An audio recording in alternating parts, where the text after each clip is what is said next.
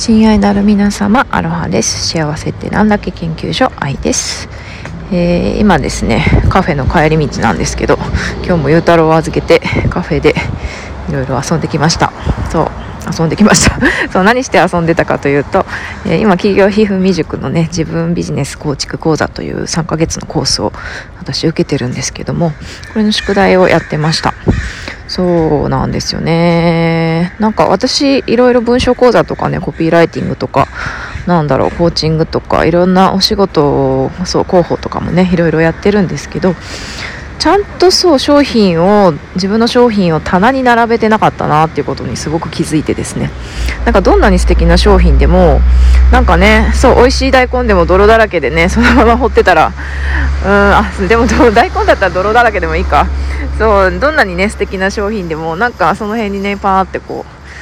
ほっとかれてるとそれ素敵に見えないですよね。これってこんな思いを込めて作ったんですよっていう風にちゃんと綺麗に戸棚に並べてでラッピングもねしてあげてでこういう思いでこういう人たちのために作られたものですよってことをちゃんと